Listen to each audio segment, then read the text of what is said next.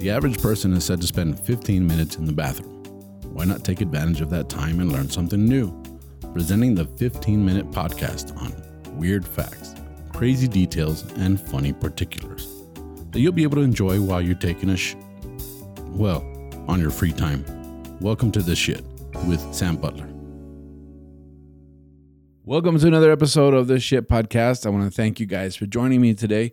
Uh, I apologize for last week. I wasn't able to upload an episode, and it was due to my work schedule. I was working out of town, and it wasn't that I didn't have the episode ready. It's just the way that the studio time worked out that I had to leave to go do this job out of town, and I didn't get into the studio to record it. So I thought, okay, I'll just record it out of town like I did last time. And well, the problem was I had no way of uploading it to the production, so the video was not going to make it.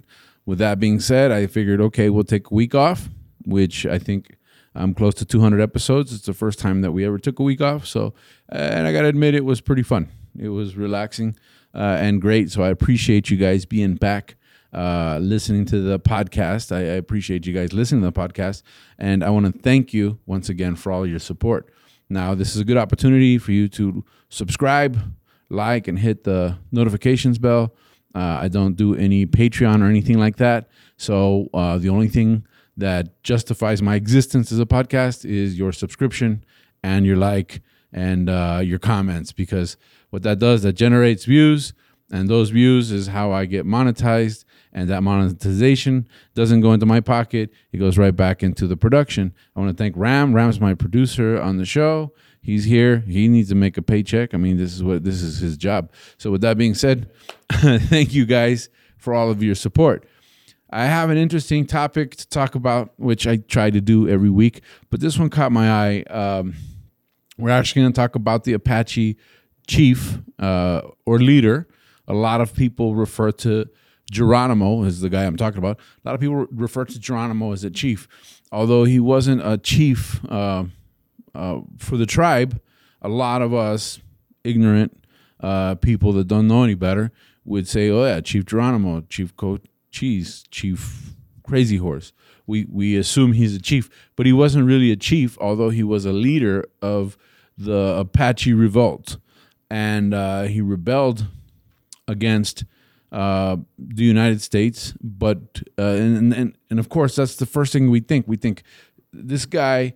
Um, was not happy with the white man and the atrocities, but in actuality, what makes Geronimo slightly different than the rest of the great leaders of, of the Native American tribes that rebelled against the government or the government trying to take over their lands was that he actually concentrated his efforts uh, on Mexico.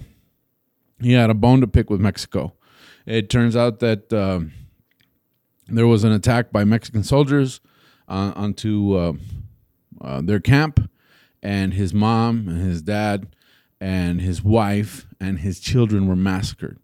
So this is the classic revenge plot that you see in movies where the whole family gets wiped out and he's got nothing to, to live for, he's got nothing to lose, and so he goes out on a mad vengeance against the Mexican government. And he focuses on the Mexican government because those are the people that uh, attacked his camp and um, I'm not really sure. Although Ram and I were talking earlier about what the beef was with Mexico, but it, it seems like um, they had provided services to the Mexican president. They had been promised land, and they um, reneged on their promises. This created a, a, a beef, and therefore uh, the fighting began. Well, Geronimo was particularly interested in hurting the Mexican government and uh, he lived in the Arizona area, um, uh, w- which is northern Sonora. At that time, uh, Sonora was still uh, Arizona was still part of Sonora. It belonged to Mexico still. So technically, um, th- these Apache tribes were Mexican. They're part of the Mex- uh, of the Mexican territory, and they're fighting for land and control of the land. They're fighting to to get away. Well, Geronimo um, became part of uh, uh, the Apache bands that decided not to give in to the government. At this time, um, which he was born in 1829.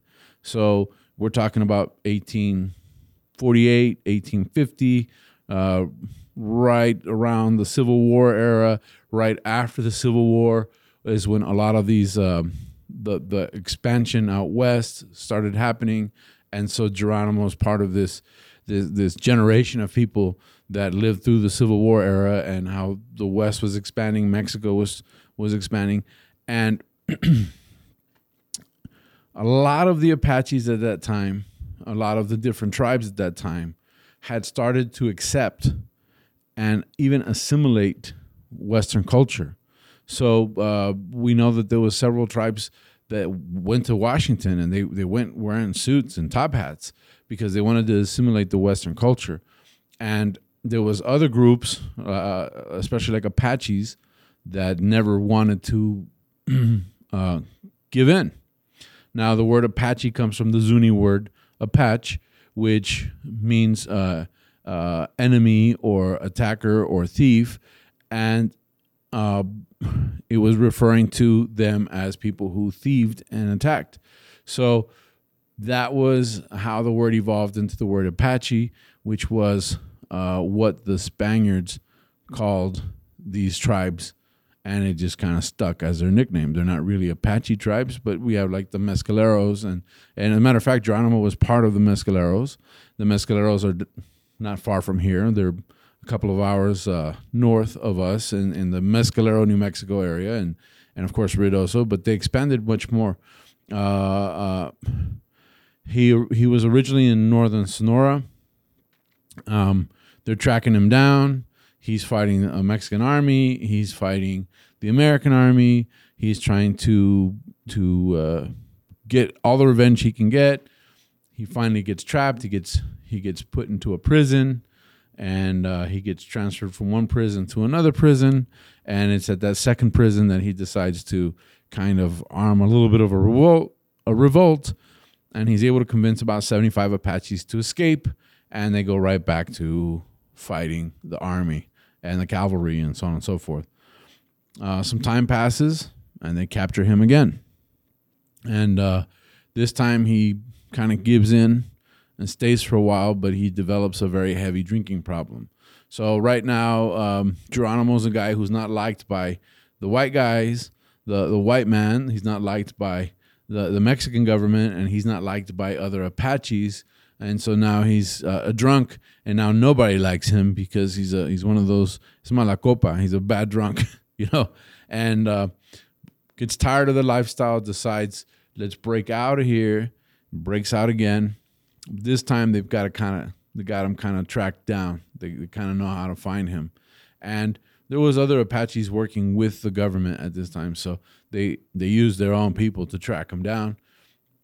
Um, it was uh, General Crook that was out to, to get him, and um, he kept evading him. So the joke in Washington was, "Who's got who trapped?" All right, and uh, it was a kind of a sarcastic joke but eventually they capture uh, Geronimo and he gives in and they move him to Lawton, Oklahoma, or Fort Sill, which is a part of Oklahoma that I've spent quite a bit of time in. So it's pretty interesting to me to think that that Geronimo actually um, spent the rest of his life there. He ended up dying um, later in life. Uh, fell off a horse and you know, possibly a heart attack. We don't know uh, exactly, but he just died an old man.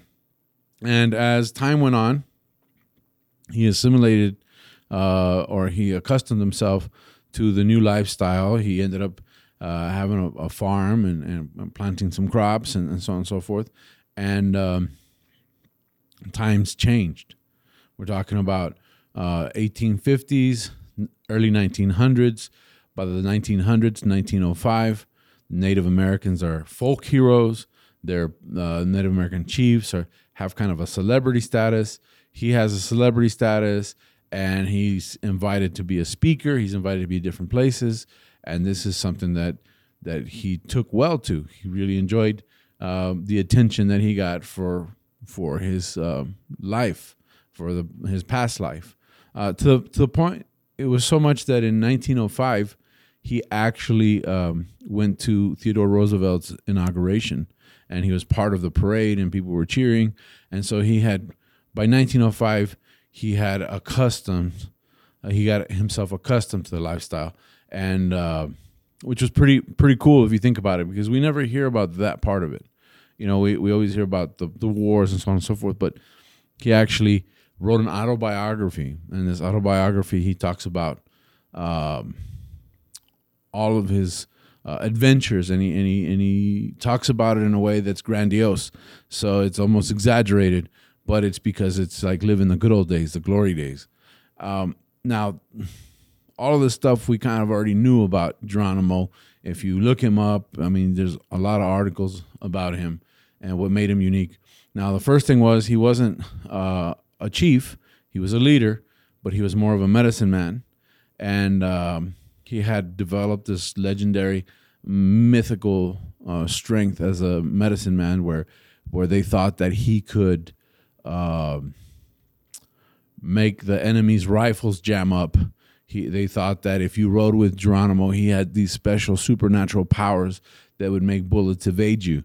So so he had this reputation for being this this medicine man with special supernatural powers. I thought that was pretty interesting. I never I'd never read that before. But what really got me thinking about doing this as an episode is that I read an article and it said that um, this is part of history that's never been really revealed or talked about, and it's been kind of pushed onto the back shelf. It's been uh, hidden history. And it turns out that like I mentioned earlier in the episode, Geronimo actually um, ran around the Sonora uh, area, which is Arizona, Sonoran Desert, uh, northern Mexico. And those tribes, those Apache tribes in that zone, were actually Mexican tribes. They were actually part of Mexico, the Mexican territory. So by the time all of this is going down, there's about 250 to 350 years since the Spanish landed in uh, Mexico, which is modern day Mexico.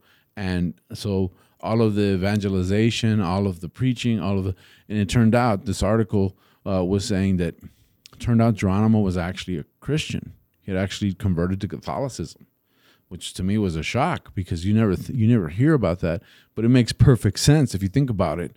Uh, a Native American, 300 years. 350 years. I, I, I, think the Spanish landed like in 1510. We're talking 1850s, you know, so that's 330 years of history. Well, the United States isn't even 330 years old. So that gives you an idea how, how long time had passed, how much time had passed from the time that the Spaniards landed in, in what is Mexico and all of the conversion that had happened in 300 years. Well, it makes perfect sense that, that that a lot of the Native Americans would be Catholic. As a matter of fact, uh, a lot of my friends that live up in the Mescalero area, they're Catholic, they're Christian. Um, actually, it's hard to tell that they're Native at all. You think they're Mexican, but um, they speak broken Spanish like the rest of us, you know. And so you see, and, and, it's it's pretty cool because if you drive up to towards Mescalero, there's actually two big churches uh, on the highway and they're very picturesque. And and I always wondered like how those came about, but now it makes perfect sense. I mean, now we're talking about uh, 500 years of of conquest, and what was unique about them was that they kept their native traditions, but they also subscribed to Catholicism. Now, the other interesting fact that I thought, wow, was that the, they were actually fluent in Spanish. So when you think of Geronimo you don't think of a Native you think of a Native American leader, but you don't necessarily think that this guy is speaking Spanish and that he's Catholic and that that he's actually a Mexican, and that, that blew my mind. So. Those are some of the facts that I wanted to share with you guys on this episode of the Shit Podcast. Uh, Geronimo was a very interesting figure. If you have time to to read up on him, uh, please do so. Uh, you know, the, he had obviously I can't cover everything that, that he was able to accomplish or, or not accomplish or, or, specific battles in a 15 minute podcast. But I, I, just wanted to bring to light the fact that the guy was actually a, a, a Mexican, you know, uh, spoke Spanish and was Catholic. And that to me is the shit. So, with that, um, we'll wrap up this episode of the podcast. I want to thank you guys once again for your support. Remember to like and share, uh, subscribe, uh, leave your comments if you have interesting facts. I'm I love reading uh, on all your comments on the channel on uh, my Facebook page, Los Cagadienses. Thank you guys. I want to thank you guys for for everything. With that being said, um, that wraps us up this week. Uh, thank you guys once again for joining us. We'll catch you on the next one.